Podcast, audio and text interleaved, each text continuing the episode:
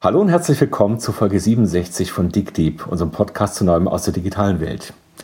Jetzt ist sie endlich da, die Pandemie, die wir in Hollywood schon dauernd gesehen haben. Und sie scheint alles auf den Kopf zu stellen. Die Wirtschaft steht still, der Shutdown wird allmählich gelockert, aber wir wissen nicht, was danach kommt. Wird alles ganz anders sein? Es ist die Hochzeit für Hobbypsychologen und Küchenphilosophen. Und wir dachten uns, wir holen uns mal zwei richtig schlaue Köpfe rein, um zu fragen, was macht denn diese Pandemie mit uns, was macht die Krise und was wird sich verändern.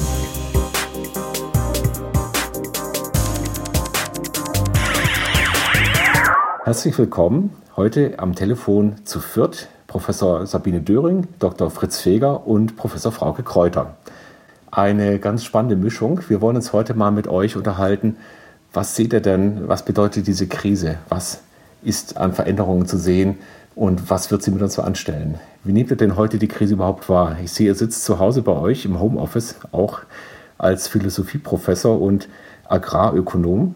Äh, wie, wie erlebt ihr die Krise denn zurzeit?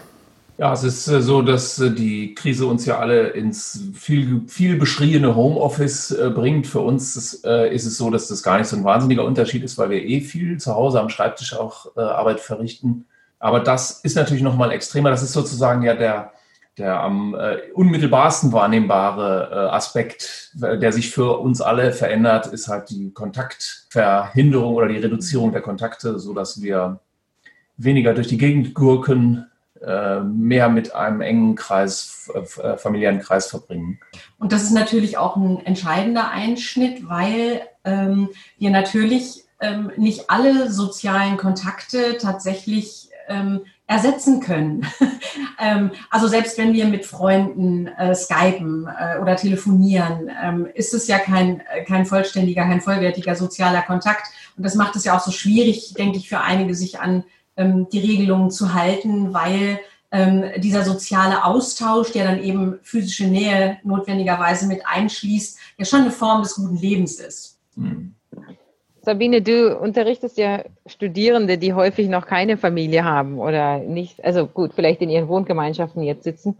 Merkst du das da besonders oder berichten die, wie es ihnen geht in ihren kleinen? Wir sprechen eigentlich äh, tatsächlich mit den Studierenden selbst, spreche ich tatsächlich überwiegend über diese fachlichen Punkte. Also ich habe es bei meinen Mitarbeitern, aber die sind dann mindestens immer in Beziehungen und da funktioniert es ganz gut.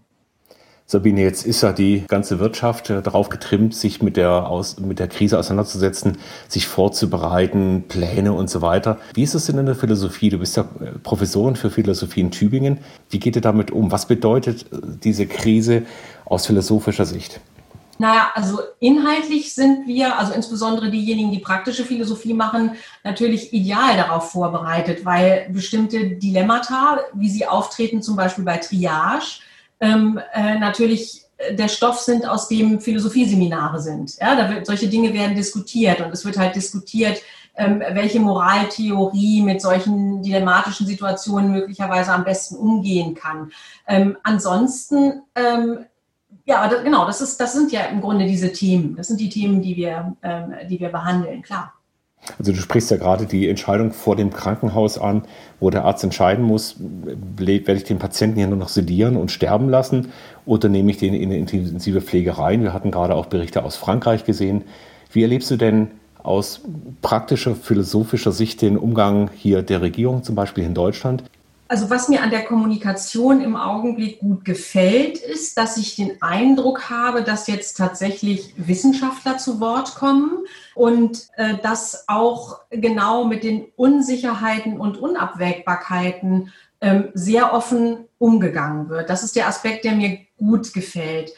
Schwieriger Aspekt ist der, ich meine, was, was wir die ganze Zeit tun, ist ja, wir haben ja dieses Flatten the Curve, da kann Fritz auch gleich noch was zu sagen, weil der ja so ein, so ein Taleb-Fan inzwischen ist. Genau. Also wenn man wirklich diese Containment-Strategie einschlagen würde, das haben wir in Deutschland ja nie wirklich getan. Ja, und ähm, die Frage wäre, wäre das überhaupt möglich? Wie wägt man das ab mit bestimmten Freiheitsrechten, eben auf der Basis ähm, des sich ja auch immer wieder verändernden Wissens um da, äh, um das Virus und, ähm, äh, und seine Konsequenzen. Also was mir gut gefällt, ist, dass, dass sehr transparent gemacht wird, dass das ein schwieriger Abwägungsprozess ist und dass es diese, diese Sicherheit, diese Gewissheit, die manche erwarten äh, und die, die manche auch erwarten, vielleicht mit Bezug auf die äh, soziale Absicherung durch den Staat, dass das plötzlich alles nicht mehr so, so steht. Okay, ja, spannend. Auch wenn ich mal anschaue, der Herr Schäuble und hier der Tübinger Oberbürgermeister, der Boris Palmer, die haben ja mit zwei äh, Sätzen doch sehr viel Diskussion und sehr viel Fokus auf diese Frage gelegt, was ist denn eigentlich das Menschenleben wert? Wenn wir mal über den Grenzzaun, der neu wieder aufgerichtet wurde in Europa, drüber schauen in Richtung der Niederlande, dann wissen wir, dass da ein, ein Jahr eines Menschenlebens mit 60.000 Euro bewertet wird und das auch öffentlich diskutiert wird. Hier war ja die Diskussion von Schäuble oder in etwas polemischer Form von Boris Palmer ja eben auch die Frage, müssen wir denn das Menschenleben wirklich ganz oben hinstellen? Was sagt ihr denn aus, aus eurer Fakultät heraus zu solchen Fragen? Also ich würde erstmal zwischen Schäuble und Palmer ganz klar unterscheiden. Also Schäuble, was mhm. Schäuble gemacht hat, ist, er ist, hat in einem Interview sich letztlich gar nicht über ethische Fragen geäußert, sondern eine verfassungsrechtliche Binse ins Gespräch gebracht. Ähm, es ist ja so, dass in der Rechtsprechung es eben keinen absoluten Lebensschutz gibt. Den gibt es faktisch ja nicht, denn sonst dürften wir nicht Auto fahren, wir dürften äh, nicht äh, fliegen und dergleichen, ähm, sondern Priorität hat Menschenwürde. Nun kann man sagen, gut, also damit wir Würde überhaupt ähm, realisieren können, müssen wir am Leben bleiben. Aber ähm, äh, die Rechtsprechung und so auch jede Ethik sieht natürlich Abwägungsprozesse vor. Es gibt diesen schwierigen Begriff, was tun Philosophen, die setzen sich dann auseinander mit dem Würdebegriff. Ähm, und Würdebegriff, so wie er in der Rechtsprechung auftaucht, ist natürlich wesentlich beeinflusst eben durch Kant, durch äh, Kants Selbstzweckformel, ähm, die letztlich sagt, ähm, es gibt eine Form von Instrumentalisierungsverbot der Gestalt, äh, dass Menschen eben äh, mit vollem Wissen und ohne Zwang zustimmen müssen. Ähm, aber das lässt ja Spielraum. Ja, dann könnte ich ja immer noch entscheiden, gut, unter bestimmten Bedingungen wäre es vielleicht sogar so, dass ich ähm, aus, lieber aus dem Leben scheiden möchte, als so weiterzuleben. Ja, oder auch als äh, solche Kosten in Anführungszeichen zu verursachen, dass deswegen wahnsinnig viele Leute wahnsinnig großes Leid erleiden. Das mhm. ist ja auch eine äh, eine, eine Formel, die man sehr oft äh, und in verschiedenen Situationen schon kennt, dass einer sagt, mein eigenes Leben ist nicht so absolut viel wert, dass es nicht irgendwelche Dinge gibt, die das aufwiegen könnten. Und Boris Palmer siehst du aber ganz anders. Boris Palmer hat sich ja, wenn man so will, konsequenzialistisch geäußert. Ähm, ist, würde der Konsequenzialist sagen, ich wäge einzelne Menschenleben gegeneinander ab. Aber was, was mich bei Boris Palmer schon gestört hat, war, dass es dann so eine Art von Gruppenselektion war. Ja, man sagt dann, ähm, gut, es gibt eine bestimmte Gruppe, die Gruppe 80 plus, ähm, und hat dann eben behauptet, die leben ja sowieso nicht mehr so lange, was, wo auch noch die Frage ist, ist das empirisch überhaupt zutreffend? Ähm, und was mich bei Palmer, also wie gesagt, diese ganze Diskussion über Parteiausschluss, die wir jetzt führen, das halte ich für absurd. Ähm, aber man, man kennt ja von Palmer Äußerungen der Art, die er dann gelegentlich auch mit Sätzen begleitet, wie ich weiß, das wird jetzt einen Shitstorm auslösen, das hat schon was, ein bisschen was von Politik-Troll. Ja? Also muss ich mal einmal so sagen. Also er kalkuliert den Shitstorm, aber auch die Aufmerksamkeit ein. Und das ist das, was mich primär stört. Ja. Was nicht heißt, dass das nicht alles äh, auch oft, also dass da nicht oft kluge Gedanken dahinter sind, die dann sehr diskussionswürdig genau. sind. Also mhm. Palmer zuzuhören, hat, glaube ich, noch keinen dümmer gemacht. Jetzt hattet ihr schon auf den schwarzen Schwan angespielt. Da habe ich ja einen großen Fauxpas begangen. Ja? Da war ich bestimmt nicht der Einzige, denn natürlich, wenn man da genauer hinschaut, ist diese Pandemie ja schon von Hollywood lange vorbereitet und eigentlich eine total logische Konsequenz aus dem Umgang, den wir eben global inzwischen miteinander haben. Nicht nur die Waren, sondern wir selber sind ja die, die besten Überbringer von allen möglichen Botschaften. Also insofern war das eben kein überraschendes Ereignis. Es war nur die Frage, dass es und wann es genau stattfindet, das war natürlich nicht vorherzusehen. Aber an sich ist dieses Ereignis eben genau kein schwarzer Schwan, der auf einmal aus dem Nichts kommt. Und trotzdem hat es uns überrascht. Warum eigentlich? Ja, das ist im Grunde wirklich ein, äh, also das ist ein großes Wort, aber ich glaube, es ist tatsächlich ein Politikversagen. Äh, es wurde ja im Zusammenhang jetzt eben damit, dass die in, in dieser Krise natürlich alle möglichen Informationen und Quellen dann offengelegt wurden, war, kam ja auch das Gespräch auf ein 2012 vom Robert Koch Institut erstelltes äh, Gutachten oder Stellungnahme oder wie auch immer das technisch heißt, wo eigentlich drinsteht, was man machen müsste, wenn so ein Fall einträte. Und das, wenn man das jetzt liest, da gruselt es ein, läuft einem kalt den Rücken runter, weil da alles natürlich genau drinsteht, was jetzt auch tatsächlich häppchenweise passiert. Da steht zum Beispiel auch drin, wir brauchen Masken, wir brauchen Riesenvorräte an Masken und alle sollen immer sofort Masken tragen. Da hat sich das Robert-Koch-Institut sogar noch vor den Karren spannen lassen, so wie die WHO ja auch, und zu, äh, jahrelang äh, im Grunde zu behaupten, naja, Masken, da werden die noch falsch getragen und sowas. Und jetzt kommen wir plötzlich dahin, dass wir alle mit Masken durch die Gegend laufen, weil genug da sind. Äh, das ist nicht so, dass dieses Wissen nirgendwo vorhanden gewesen wäre, sondern an genau den Stellen, die wir dafür bezahlen, dass sie dieses Wissen haben, also zum Beispiel am Robert-Koch-Institut, da hat es dieses Wissen gegeben und es wurde auch in einem offiziell vom Gesundheitsministerium so angeforderten Papier für das Gesundheitsministerium verfasst und dahingeschrieben. Bloß daraus hat kein niemand die Konsequenz gezogen, zu sagen, ja, kaufen wir halt ein paar von diesen billigen Masken, sieben Cent das Stück, können wir uns ja ein paar Millionen hinlegen, das macht ja nichts, die werden ja nicht mal gammelig, können wir nach zehn Jahren noch verwenden. Äh, stattdessen haben wir äh, Linsenvorräte für mehrere Jahre so ungefähr, die wir äh, alle fünf Jahre wieder abbauen müssen, weil die ja sonst schlecht werden und wieder neu einlagern und sackweise, damit sie dann auch im Krisenfall verteilt werden können. Für solche Dinge sind wir vorbereitet, aber für den im Grunde viel naheliegenderen Fall, dass ein kleines Virus äh, ganz schnell irgendwo rumsaust, sind wir nicht vorbereitet, obwohl das überhaupt keine Geheimwissenschaft ist. Ähm, das ist, ja.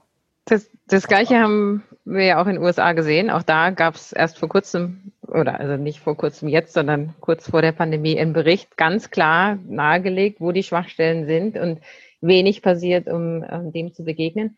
Und im Moment ist natürlich leicht, auf USA mit den Fingern zu zeigen und sagen, ihr seid eh gerade so ein Chaoshaufen, da passiert nichts. Aber wenn wir uns selber an die Nase greifen müssen, das ist bei uns auch nicht anders, ist natürlich schon interessant. Was glaubst du denn, woran das liegt? Warum äh, wird da nicht darauf reagiert oder wurde nicht? Ist das nicht sexy genug? Schien das zu abwegig? Ja, es hat was mit dem politischen Betrieb zu tun. Es hat, also ich glaube, dass es ein Bündel an Ursachen ist. Es gibt sicherlich was, äh, äh eine, nach dem Wahlkampf ist vor dem Wahlkampf äh, Ding, dass man halt wirklich sehr tagesaktuelle Themen äh, bis hin zu Sprachpolizei-Themen wahnsinnige Rolle spielen darf man Sozialismus sagen, muss wir, müssen wir gendern oder was weiß ich. Wir haben Zeit, uns mit solchen Themen wirklich ausführlich zu beschäftigen.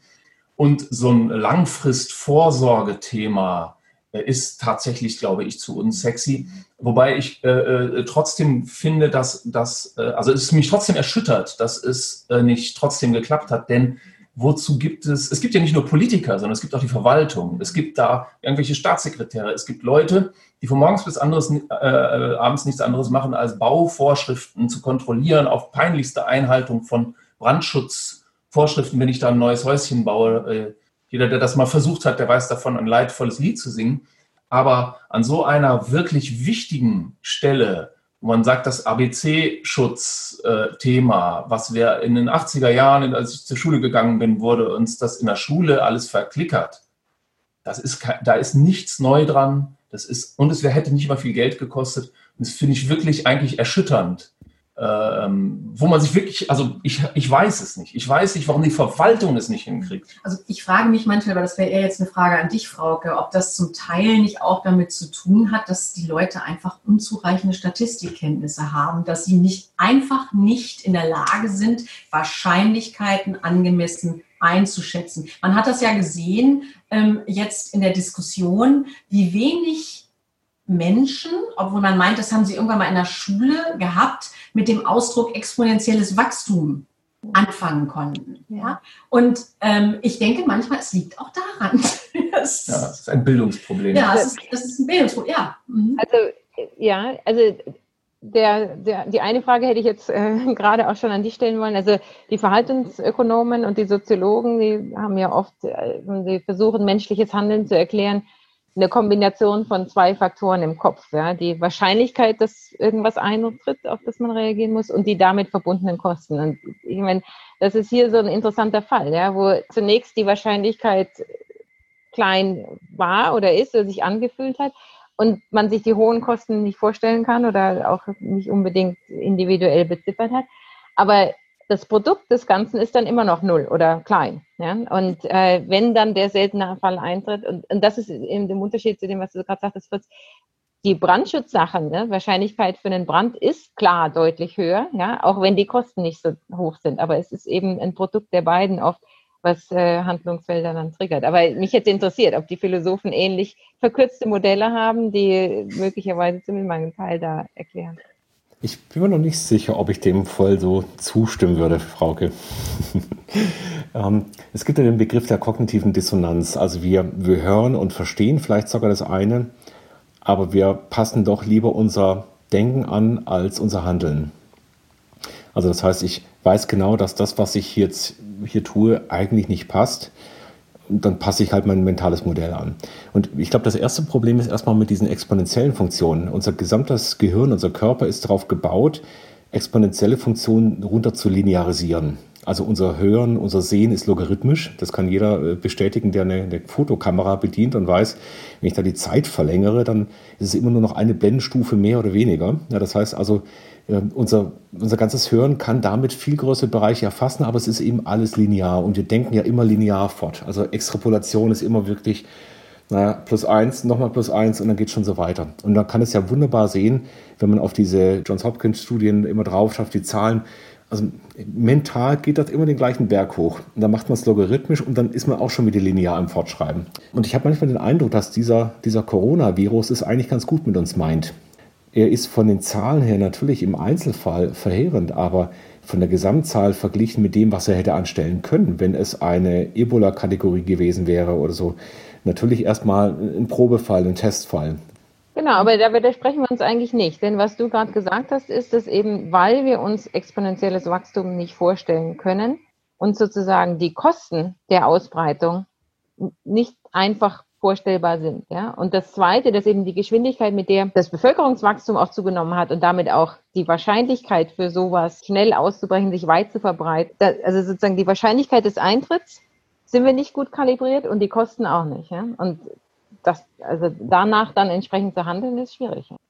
Für mich erklärt es trotzdem nicht die Frage, die der Fritz gestellt hat, warum die Leute, die eigentlich dafür bezahlt werden, sich diese Sachen zu überlegen, genau. nicht lauter auf die Trommel geschrieben. Und vielleicht haben sie das ja. Also ich meine, in den USA, da kriege ich das ein bisschen besser mit. Da weiß ich, dass die Leute in den entsprechenden Ämtern durchaus die Trommeln ja. gewirbelt haben. Aber wenn dann nicht zugehört wird, dann hilft es Richtig, auch. richtig. Es gibt doch diesen einen Artikel von der Laurie, wie, wie heißt sie, diese, die, die, die, den Namen, also diese, äh, diese Wissenschafts-, also auch ausgezeichnete Wissenschaftsjournalistin, ähm, die das zusammenfasst, wie der Dialog eigentlich stattgefunden hat. Und die haben getrommelt. Also es ist nicht so, dass, mhm. äh, dass da nicht ähm, äh, durchaus gewarnt wurde, aber das ist halt politisch nicht aufgegriffen worden. Ja gut, aber das, das stelle ich mir in meinem naiven äh, äh, Gehirn vor, dass es ein Budget gibt, was ganz langfristig für das Thema ABC, Vorsorge gegen ABC-Risiken vorgesehen ist, was einfach irgendwelche Verwaltungsfuzis ausgeben können und sollen. Und dass dann nicht noch einer jetzt speziell entscheiden muss, oh, jetzt haben wir eine ganz neue, das ist ja alles nicht neu, es ist alles uralt. Und ähm, im Grunde drehe ich, biege jetzt mal ganz steil wieder um in die Fragen, äh, in das ganze, in das Bündel von Fragen, Christoph, was du da gerade alles eigentlich aufgeworfen, angeschnitten hast. Du hast im Grunde für Sabine das Thema Willensschwäche also mit der kognitiven Dissonanz das Willensschwäche-Thema angeschnitten, was sicher eine Rolle spielt.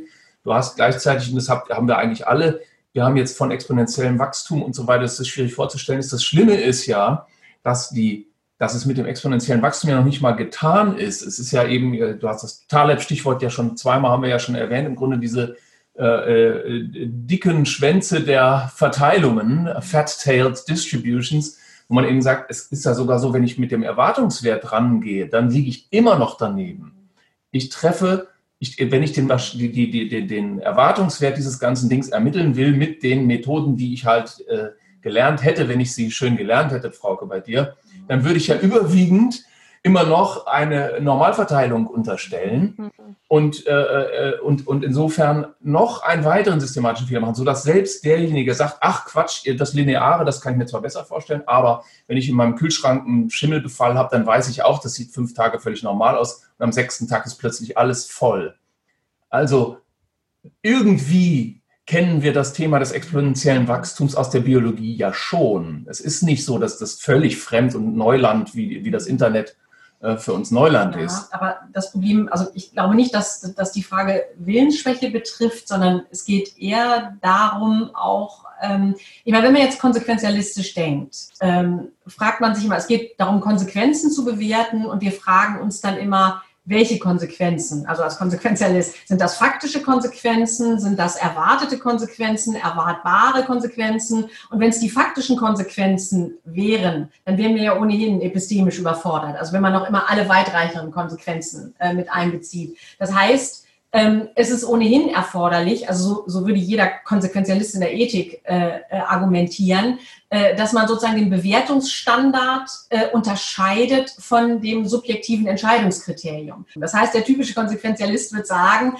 äh, wir müssen die Leute halt irgendwie so erziehen, dass sie sich typischerweise rational verhalten, aber wir können denen nicht abverlangen, in jeder einzelnen Situation immer wieder alles neu durchzu, äh, durchzurechnen. Und dann gibt es noch den anderen Faktor, ich glaube, das meintest du, Christoph, mit der kognitiven Dissonanz, ähm, dass man manchmal dann auch einfach abschaltet, weil es zu anstrengend ist, damit es überhaupt weiterläuft. Ja, oder sogar sich rationalisierende, ja, also sich, rationalisierende. Sich, sich was ja, rationalisiert. Genau. Ne? Ich hatte mal ein Interview gelesen von einem Psychologen, der sich mit schwersten äh, Tätern beschäftigt und die machen ja monströse Sachen, äh, wo jeder sagt, wie kann man das tun? Weil man weiß ja, das wird aufgedeckt oder ja, das, das ist eine Tat, die man nicht vor sich selber rechtfertigen kann. Und dann ist ja die Antwort in einem solchen Fall eben, ja, selbstverständlich, aber sonst hätte ich es halt nicht getan. Also ich glaube schon, dass wir als Gesellschaft wissen, was wir da eigentlich tun und es trotzdem gerne tun, obwohl wir die Konsequenzen eigentlich auf dem Tablett liegen haben. Und ich glaube schon, dass die, ähm, die Belohnungsfaktoren, die wir als Gesellschaft durch diese offenen Grenzen, durch die, äh, durch die Reisetätigkeit, durch äh, die Globalisierung insgesamt hatten, eben ähm, dass das Preisschild dafür ist, dass wir dieses Risiko auch einfach in Kauf genommen haben. Was meint ihr denn? Was wird sich denn gesellschaftlich durch diese Krise tatsächlich verändern? Ich habe da immer so zwei Herzen in meiner Brust. Das eine sagt mir, ja, Menschen sind Gewohnheitstiere und wir wir sind so süchtig nach dem alten Verhalten, dass wir sehr schnell wieder in dieses alte zurückgehen. Und es gibt die andere Schule, die gerade sagt, es ist ein neues Zeitalter, alles wird sich verändern, wir stehen an, also nichts mehr wird so sein wie vorher. Wo steht denn ihr da? Äh, ich glaube, das wird ein munteres Durcheinander sein. Es gibt sicherlich Bereiche, in denen Dinge, äh, in denen Schalter umgelegt wurden. Beispielsweise, dass verstanden worden ist an vielen Stellen, dass man doch per Videokonferenz zu irgendwas kommen kann. Also man muss nicht mehr zwingend irgendwo hinfahren, einen ganzen Tag durch die Gegend, um irgendwas zu regeln. Koordinieren Wie kann man. Podcast per Video aufnehmen. Also ja, das wäre wirklich vollkommen abwegig, genau. Wir verstehen uns ja, wir reden ja völlig aneinander vorbei, weil wir ja, nicht genau. zusammen in einem Raum sitzen, das merken wir ja schon ja. die ganze Zeit. Ähm, das ist so ein Bereich, wo ich sagen würde, da bleibt was hängen. Es wird sicherlich auch noch eine Weile was hängen bleiben bei manchen Leuten, äh, was eine Scheu betrifft, sich wieder in die, in die, äh, in die Vollen zu stürzen, mit, ähm, also in, die, in eine volle Kneipe reinzugehen. Aber das sind ja erstmal so die, die offensichtlichen, die leichten, die klaren Themen. Was, was glaubt ihr denn, wo sind so eher tektonische Verschiebungen, also wo sich wirklich Grundlegendes verändert? Tatsächlich jetzt mit Stichwort Globalisierung, ob jetzt, also ein Bewusstsein möglicherweise dafür da ist, dass wenn man die Produktion bestimmter Dinge ins Ausland verlagert und eine vollkommene Abhängigkeit hat, ähm, ob da nicht tatsächlich wieder eine stärkere, äh, also ein stärkeres Bewusstsein dafür, dass wir auch ähm, ja, auf lokaler Ebene gewappnet sein müssen für solche Krisen und uns nicht in komplette Abhängigkeit ja. begeben müssen. Das, das frage ich mich, ob, ob das, eine, das könnte eine mögliche ja. Konsequenz sein. Also dass vielleicht einfach Leute, also Entscheider ja. und deren Ratgeber das Thema Robustheit, das Richtig. Thema Risiko vielleicht anders auf dem Zettel haben. Denn es ist ja so, dass man wirklich jahrelang ganz toll optimieren kann und wenn dann so eine Katastrophe kommt, dann werden ja Werte vernichtet von unvorstellbarem Ausmaß und das ist ja auch für die Wirtschaft äh, jetzt ein äh, Debakel, wo man halt auch sagt, ja, auch da muss ich ja die Frage stellen, warum ja. sind wir denn nicht vorbereitet? Und die Frage wäre halt auch, ob, wenn wir jetzt sagen, wir fangen die Konsequenzen der Krise ab äh, durch staatliche Finanzierung, ob dann diese, diese Finanzhilfen nicht wirklich direkt gehen sollten, auch in dieses Robustmachen gegen die nächste Krise. Denn wir wissen ja nicht, wenn Corona vorbei ist. Wer weiß, vielleicht kommt das nächste Virus. ja, genau. Sagen, dass eine mögliche Strategie des Umgangs mit der jetzt aktuellen Krise ist eigentlich zu sagen, okay, wir müssen jetzt so tun, als würde die nie wieder weggehen. Und wenn wir dann gut zurechtkommen und dann ist die Krise nicht mehr, dann kommen wir aber immer noch gut zurecht äh, und können uns dann wieder adaptieren. Aber äh, dass wir das einfach vergessen, wie es war und in zwei Jahren wieder genau da sind, wird so in bestimmten großen Zusammenhängen, glaube ich, nicht mehr funktionieren. Im Individuellen wird es sicher wieder sein, ein Zurückschwingen. Also die Pest im Mittelalter ist auch am Berlin der 20er Jahre irgendwie spurlos vorübergegangen. Ja, ich denke auch, dass wir die in der Krise jetzt sehen, welche stillen Voraussetzungen wir eigentlich immer mit berücksichtigt haben, ohne sie wirklich explizit zu benennen. Ich mache mal das Beispiel, wer jetzt als Carsharing-Anbieter eben Autos hingestellt hat, der hatte die stille äh, Voraussetzung, dass Menschen das als sanitär, als hygienisch unbedenklich einschätzen. Und auf einmal ist es einfach ein neues Bedürfnis, was vorher schon immer da war, aber es war halt gegeben. Und wenn wir zurückschauen, also wenn wir nach vorne schauen, müssen wir eigentlich auch zurückschauen. Wann haben wir denn eigentlich Dinge äh, verstanden, also erfahren, verstanden und dann auch gelöst.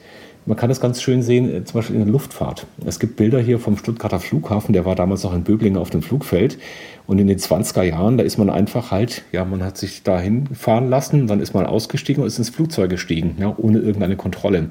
Dann kam der erste Attentäter, das erste Sicherheitsproblem und dann hat man Schritt für Schritt das Ganze immer weiter ausgebaut. Und so lange, bis man eben festgestellt hat, auch der Pilot kann das Problem sein. Also das heißt, jedes Mal mit jedem Vorfall ist irgendwas verändert worden und wir nehmen es heute als völlig normal an. Also ich denke mal, dass es erstmal der normale Weg ist, jetzt eben anzunehmen, dass mit der Globalisierung nicht nur die, die Spinne im Bananenkorb äh, mitreißt, sondern auch das Virus im, äh, in, der, in der Armbeuge. Ja. Und dass wir uns jetzt eben darauf einstellen müssen und dass sich damit Spielregeln verändern, die wir in zehn Jahren wahrscheinlich als ganz normal annehmen, bis das Virus kommt, was sich eben nicht so nett verhält und was vielleicht auf Oberflächen vier Wochen lang überleben wird, ja, und wir dann wieder ein neues Thema haben. Also da wäre mein, meine Sichtweise eher die einer inkrementellen Phase des Lernens, des Anpassens und äh, der Normalisierung dann eben im Umgang mit, mit der neuen Situation. Aber das bedeutet ja eigentlich, dass wir zu einer, zu einem bestimmten Teil einer sogenannten Normalität eben nicht wieder zurückkehren werden. Denn der erste, das erste Attentat in einem Flugzeug hat das Thema Sicherheit beim Fliegen grundsätzlich verändert und es hat sich nie wieder zurückentwickelt. Und irgendwas davon hat auch Corona jetzt äh, vielleicht nicht ganz so drastisch, äh, ähm, weil es halt auch so viel breiter ist und so viele mehr Angriffspunkte hat, als jetzt ein mhm. Flugzeug, was in die Luft fliegt. Mhm. Es bringt natürlich wieder ein anderes Thema noch ins Spiel, nämlich die Frage, ob die Spielregeln sich so verändern, dass äh, wir bestimmte Freiheiten, die wir derzeit noch äh, bezüglich derer wir derzeit noch meinen, dass wir einen Rechtsanspruch darauf hätten, ob wir die dann aufgeben. Ne? Ich meine, an bestimmte Dinge gewöhnt man sich ja, ja. Also man gewöhnt sich daran, dass wir jetzt eine Gurtpflicht im Auto haben. Ja? Also da könnte man ja auch sagen, so meine Freiheit, ob ich hier angeschnallt oder unangeschnallt äh, Auto fahre. Und ähm, ähm, also spannend zu sehen wird, ob ähm, ob wir uns, also jetzt ist ja zum Beispiel eine Diskussion über eine Impfpflicht, ja, ist, ist, äh, ähm, steht im Raum und ähm, äh, und die Frage ist halt, ähm, sind wir da bereit ähm, für den Schutz Dinge, die wir bislang für Freiheiten gehalten haben, äh, aufzugeben und äh, wie sieht so ein Abwägungsprozess aus? Das, ja, da antworte ich sofort drauf, weil ich nämlich sagen würde, du hast es selber eigentlich schon gesagt, das ist ja etwas, was ständig passiert. Ja, mit der Gurtpflicht, ja, genau. mit dem Brandschutz, mit allem Möglichen, mit tausend. Dingen. Das jetzt ausgerechnet bei einem Virus, was schon mit 60 bis 70 Prozent Durchseuchung äh, nicht mehr epidemisch ist, die Impfpflicht diskutiert wird, statt mit einem, was 98 Prozent braucht, ist tatsächlich so ein kleines bisschen ulkig.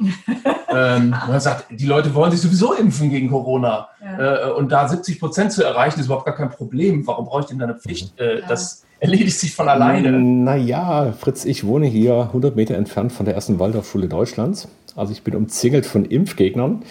Und, ähm, und Impfskeptikern und so weiter. Wie ist es denn in, in, den USA? Also wir haben ja auch hier in Deutschland schon die ersten Proteste wieder gesehen, jetzt gerade am Wochenende, auch in Stuttgart zum Beispiel, wo dann äh, eine bunte Melange aus Verschwörungstheoretikern, Impfgegnern und, und, und Rechten, teilweise Rechten und Linken da waren. In Amerika haben wir solche Bilder auch in, der, in den Nachrichten zumindest gesehen. Wie wird denn da das Thema Impfen und Eingriff des Staates gesehen?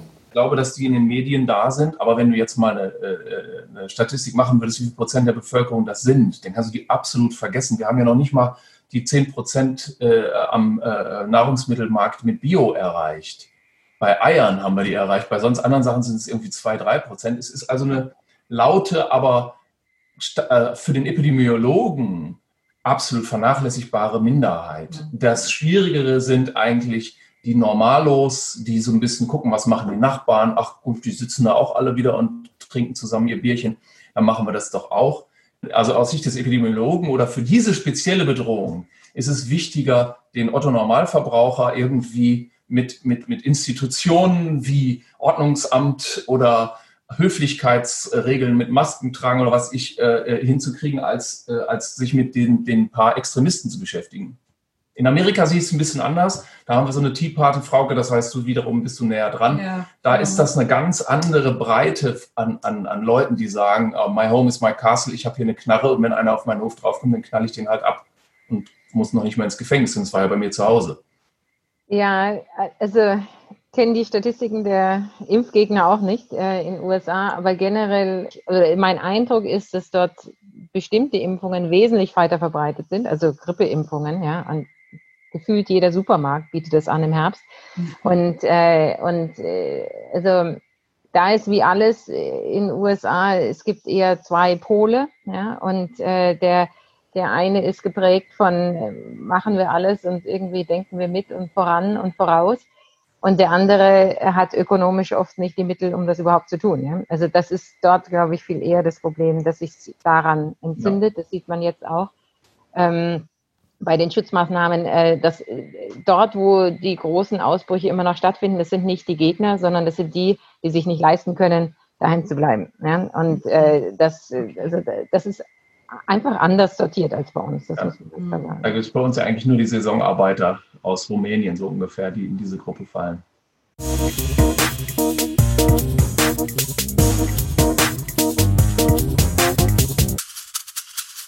Wenn ich da mal kurz nachfragen darf, Landwirtschaft, das hatte, da habe ich natürlich sofort dran gedacht, als das losging. Dachte ich, aber ich frage mich, wie es dem Fritz und der Landwirtschaft hier geht, ähm, weil unser letzter Podcast mit dir, da ging es ja um die Automatisierung und ich nehme an, sie ist noch nicht so weit fortgeschritten, dass wir da völlig relaxed äh, auf die äh, Saisonarbeiter verzichten können.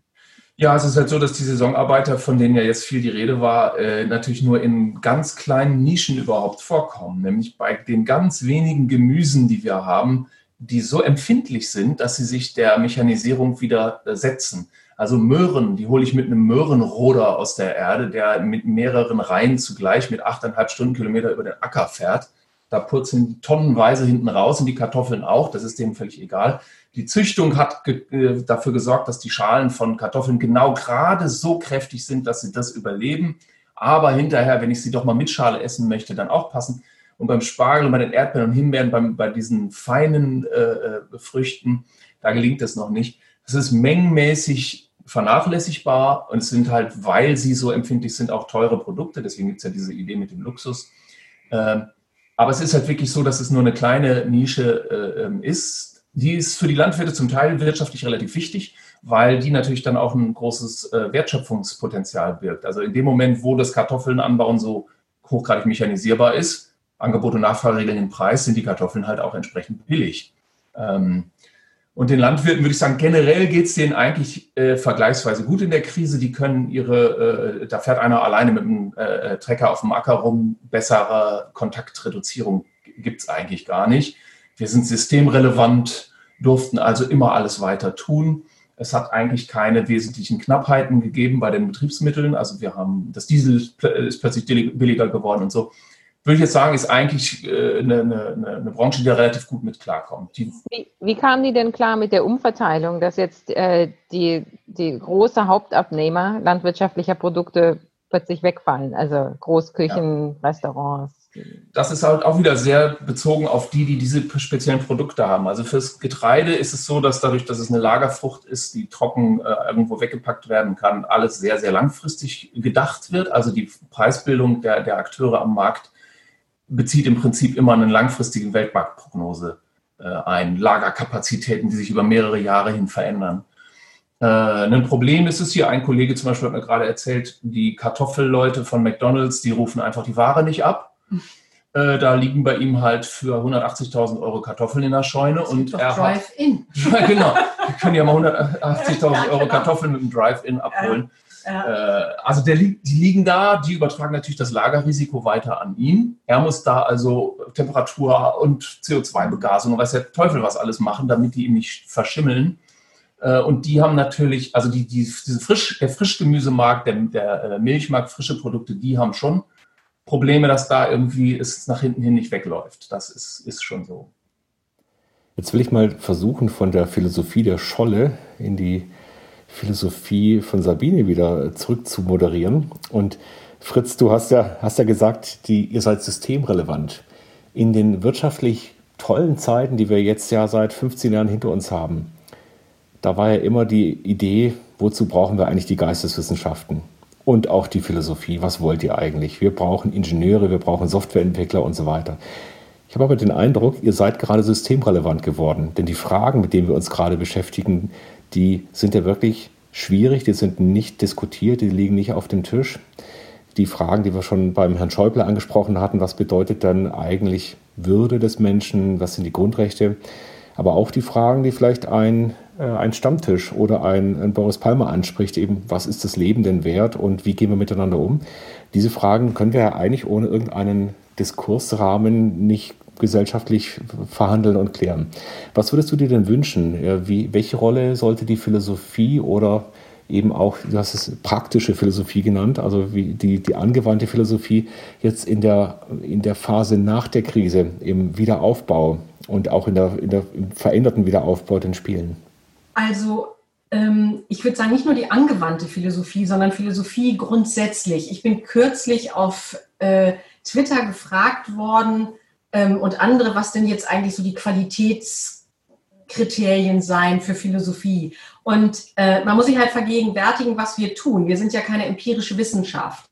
Aber was wir tun, ist, wir versuchen halt, ähm, die begrifflichen Grundlagen dessen zu klären, wie wir in ganz unterschiedlichen Bereichen ähm, die Wirklichkeit strukturieren. Das geht ja so weit, ähm, ähm, also ich gebe mal ein Beispiel. Wenn ich mit Empirikern zusammenarbeite, oder wie bin ich, ich bin in Tübingen ja ähm, im Vorstand dieses Exzellenzcluster CIN, also Center for Integrative Neuroscience.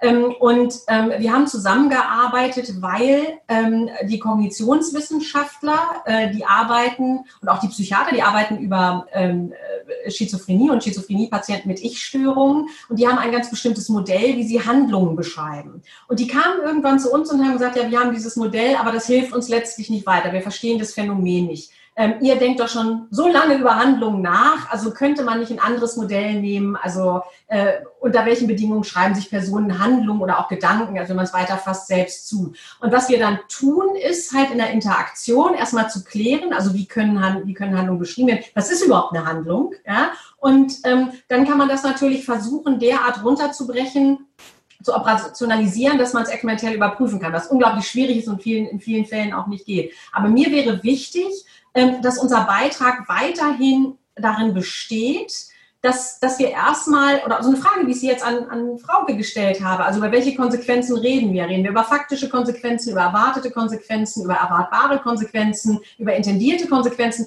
Also, dass wir überhaupt erstmal äh, den Diskurs der Gestalt schärfen, dass wir wissen, worüber wir reden. Das ist die eine Sache. Und dann für mich als praktische Philosophin, mir wäre ganz lieb, wir haben halt ein derartiges Moralisieren in diesem Diskurs.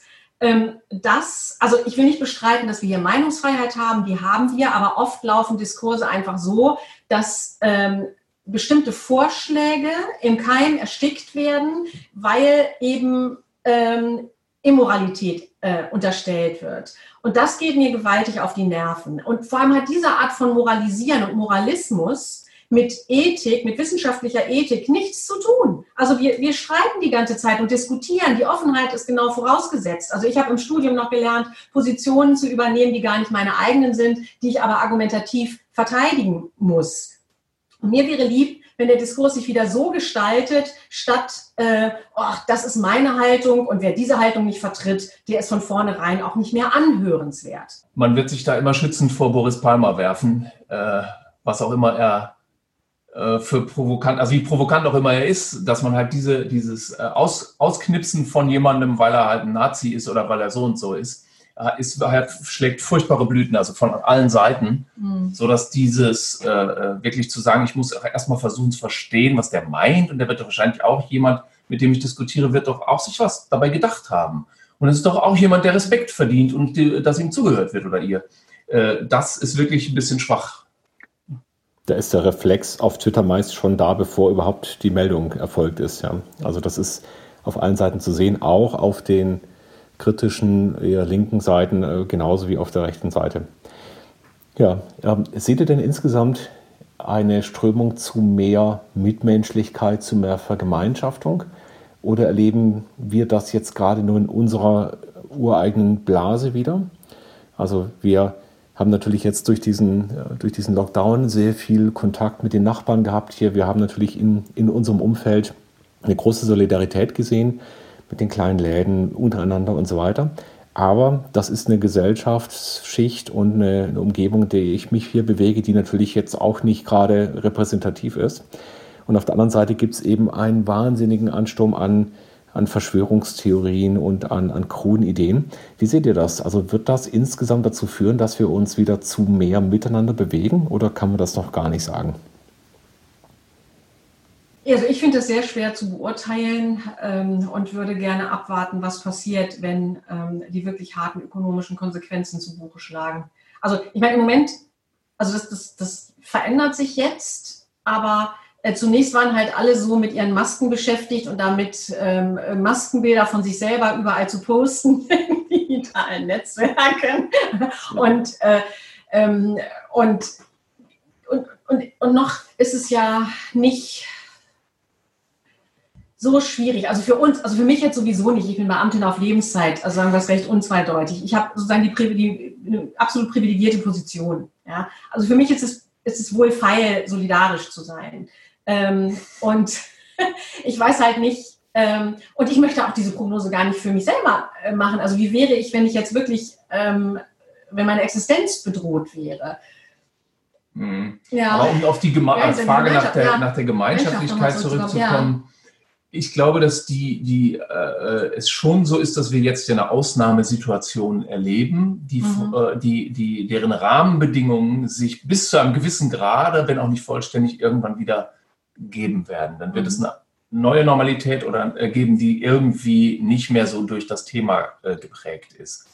Und ich glaube, dass sich leichter die, die äh, sozusagen die, die, die, die Risikovorsorge der Spezialisten, von der wir eben schon mal gesprochen haben, die passt sich leichter an als das Wesen der Kommunikation der Leute untereinander. Da glaube ich eigentlich, nur an eine sehr träge Veränderung. Also es gibt sicherlich im historischen großen Kontext betrachtet Riesenveränderungen, wie die Leute im, äh, im Römischen Reich miteinander umgegangen sind und im Mittelalter und in der Aufklärung und in, äh, in der Vorkriegszeit und jetzt. Das ist sicherlich ein äh, gigantische Schritte sind da passiert. Äh, aber die sind eher äh, ähm, sozusagen, das sind eher Jahre und Jahrzehnte und da wird Covid die Spuren hinterlassen. Ja, ich meine, vielleicht, also was ich mir wünschen würde, also ich möchte keine Prognose machen, aber ähm, ist, wir haben ja im Moment ähm, diese unsäglich unterkomplexe Identitätspolitik äh, in vielen Bereichen. Also ähm, und ähm, also, aber das also unterkomplex meint doof, ja. Das hast du gesagt. Aber ich meine, äh, meine, ich meine, das ist in der Ethik übrigens auch nicht vorgesehen, Individuen äh, über Gruppenzugehörigkeit zu beurteilen, sondern Individuen sind erstmal Individuen. Und ähm, jetzt ähm, würde ich, äh, was ich mir halt wünsche, ist, dass wir davon wegkommen und ähm, dass wir eher sagen, es spielt eigentlich gar keine Rolle äh, für die Zuschreibung von Rechten oder für mein Mitgefühl ähm, und dergleichen, äh, zu welcher Gruppe jemand gehört. Also wir hatten, ich hatte vor Weihnachten hatte ich eine Tagung und da war ein Kollege von mir aus Großbritannien, ähm, der Muslim ist und in Kenia geboren ist. Meine Assistentin ähm, ist äh, Jüdin mit russischen Wurzeln. Ein Kollege von mir ist Hongkong-stämmiger äh, Brite, ja, dessen äh, Lebensgefährtin ist Ungarin. Und wenn wir dann da alle zusammen sitzen, also da war ich wirklich mal kurz davor, ein Selfie zu machen und so einen Boris Palmer-Spruch zu machen, welche Gesellschaft soll das abbilden? Und dann denke ich, ja, so, so soll es sein. Es macht keinen Unterschied. Es macht für uns keinen Unterschied. Und ich hoffe, dass wir das schaffen, denn das, immerhin sind wir vor diesem Virus alle gleich. Genau. Das, das kümmert sich nicht. Äh, das kümmert sich nicht um. Mhm. Dann, dann wage ich doch eine Prognose. Ich glaube ja, dass die Gesellschaft einfach ja auch äh, diese Erfahrungen mit sich mitträgt ja, und dadurch geformt ist. Wenn man sich die, den deutschen Weg anschaut, dann steckt da natürlich die Erfahrung der letzten 75 Jahre dahinter. Ja.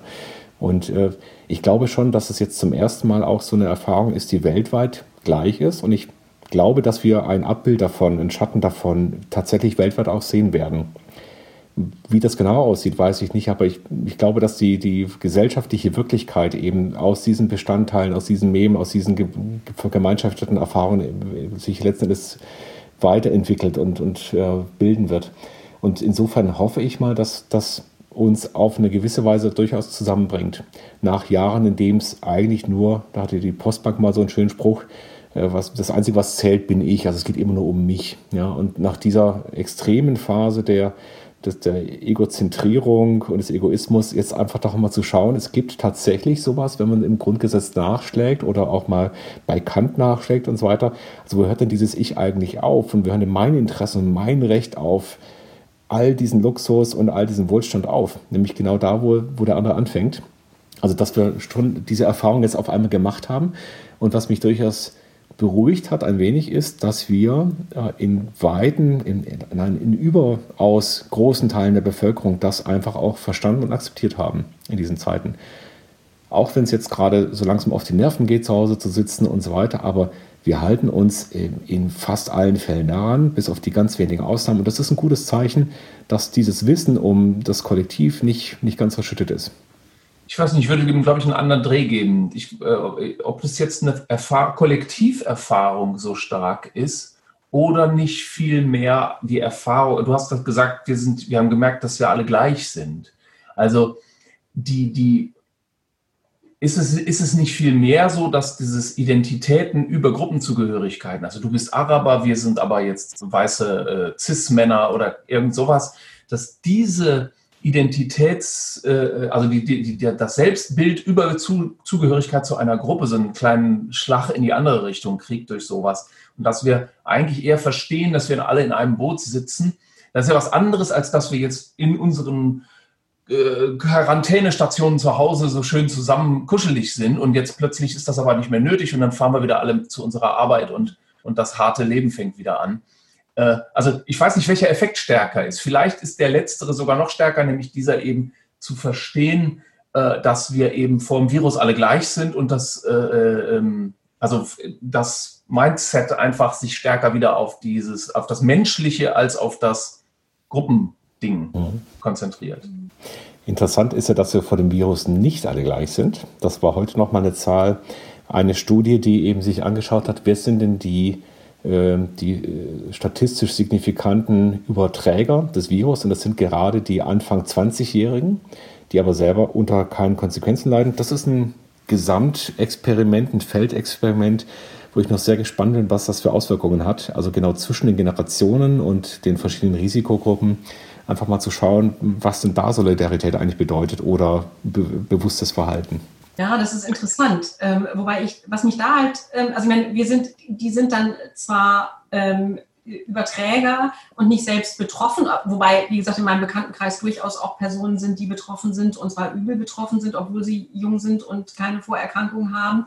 Ähm, aber ähm, oft ist es ja so, dass sie normalerweise dann mindestens Familienangehörige oder Freunde oder dergleichen haben, also mittelbar eben doch betroffen sind. Also insofern gibt es da schon so eine Art von, von Gleichheit, ne? selbst wenn sie nicht individuell betroffen sind, aber über äh, Familienangehörige. Ungleichheit hat Rüd Kopmanns ganz interessant übrigens gesagt, eh fast stärker noch als zwischen den Altersgruppen, zwischen den ökonomischen, also zwischen den sozialen ja. Schichten. Ja wo man halt einfach sagt, wir jetzt hier die Maskenfotos von uns gepostet haben, also haben wir natürlich nicht, ach, nee. ist ja logisch. Äh, wir aber ihr habt eine Bücherwand hinter euch und genau. wir auch hier, ja, so ist ja, das. Ich habe aber vorhin schon berichtet, ich hatte bei meiner ersten Vorlesung einen schlafenden Riesenteddy im Hintergrund, weil ja, ich vor Leos genau. Zimmer sah. Außerdem ist das, wir sind Charmattacke. Das ist äh, Greenwall und das ist ein Shutterstock-Bild. Genau. Ähm, ja, ja, genau. Ähm, ja. Nein, äh, wo waren wir stehen geblieben, dass die Gleichheit äh, zwischen sozialen Genau, dass die sozialen Gruppen, also die Leute, die ökonomisch über wenig Mittel verfügen, auch wieder mal an der an Corona auch am meisten zu leiden haben äh, mhm. im Verhältnis zu den Leuten, die privilegiert sind. Also die Corona-Bourgeoisie, sehr schön. Also ja, es gibt äh, ein Riesenthema, was wir nicht besprochen haben, aber das kann man mhm. natürlich nicht als Abschluss sagen, nämlich diese Frage, äh, Koexistenz mit dem Virus, also Protection and Mitigation, äh, also Flatten the Curve, wie es ja auch heißt, versus diese Suppressionsstrategie, wo man mhm. halt wieder zurück in das Containment will. Das habe ich vorhin einmal angetippt, aber ja. da sind wir nicht drauf eingegangen. Also bin ich darauf eingegangen, also die Kurve nicht zu flatten, sondern sie zu crunchen und das ist ein Thema, wo ich halt auch glaube, da könnte man eine ganze Folge noch zu machen, mhm. weil halt da auch viel nicht verstanden wurde überhaupt über die äh, äh Suppressionsvariante, auch was die mhm. ökonomischen Konsequenzen davon betrifft und wo ich halt auch ein äh, genauso großes äh, äh, Versagen in Anführungszeichen des öffentlichen Diskurses, einschließlich Politik und äh, äh, so sehe, wo halt wirklich nur so ein paar Experten, Lichtgestalten, irgendwelche Helmholtz-Leute äh, uns ja. das vernünftig erklärt haben und es hat aber keinerlei Niederschlag in der Debatte eigentlich gefunden ich habe das so wahrgenommen, als, als gäbe es auch da eine unsichtbare Grenze des Sagbaren, des Diskutierbaren im, im politischen Diskurs. Ja. Also was kann man den Leuten zumuten, wie weit kann man eigentlich gehen? Und das hat man auch immer wieder gesehen, ähm, wenn man den Vergleich zieht zwischen den westlichen Ländern und den äh, Ländern wie China, Taiwan und so weiter, die ja äh, das Thema Tracking-App ganz anders interpretiert haben. Also sie brauchten die App ja gar nicht, weil das Tracking war schon da. Und insofern äh, muss, ich, war da, glaube ich, eine unsichtbare Grenze, wie weit man da tatsächlich gehen möchte. Ja. Also ich denke, das ist ein tolles Thema für einen weiteren Podcast, aber ich würde mich jetzt erstmal bei euch bedanken für diese spannende Stunde. Ich habe das Schlusswort, das optimale ja. Schlusswort. Das, ist, äh, das Coronavirus ist disruptiv. Kauft alle das Buch von Christoph Horn und Frauke Kräuter. Ja. Boah, das ist Schleichwerbung. Jetzt muss ich hier. Aber das ist sehr gut. Du hast doch schon gesagt, dass Dofen systemrelevant sind. Das ist jetzt äh, das Dankeschön. Also ich habe jetzt einen, einen Influencer habe ich jetzt und einen, ja, genau. einen Follower auf meiner Seite. Das ist schön. Genau, also wir haben tatsächlich in diesem wundervollen Buch, in dem es auch ein Dankeschön an den Fritz Weger gibt, haben wir tatsächlich auch das Thema Exponentialität natürlich angeschaut. Das wird jetzt natürlich noch exponentiell stärker bewusst, inwieweit auch das Thema Digitalisierung natürlich damit reinspielt. Aber darum sollte es ja heute nicht gehen. Ich habe mich sehr gefreut über diese wunderbare Stunde mit euch und bedanke mich für die Zeit. Alles Gute.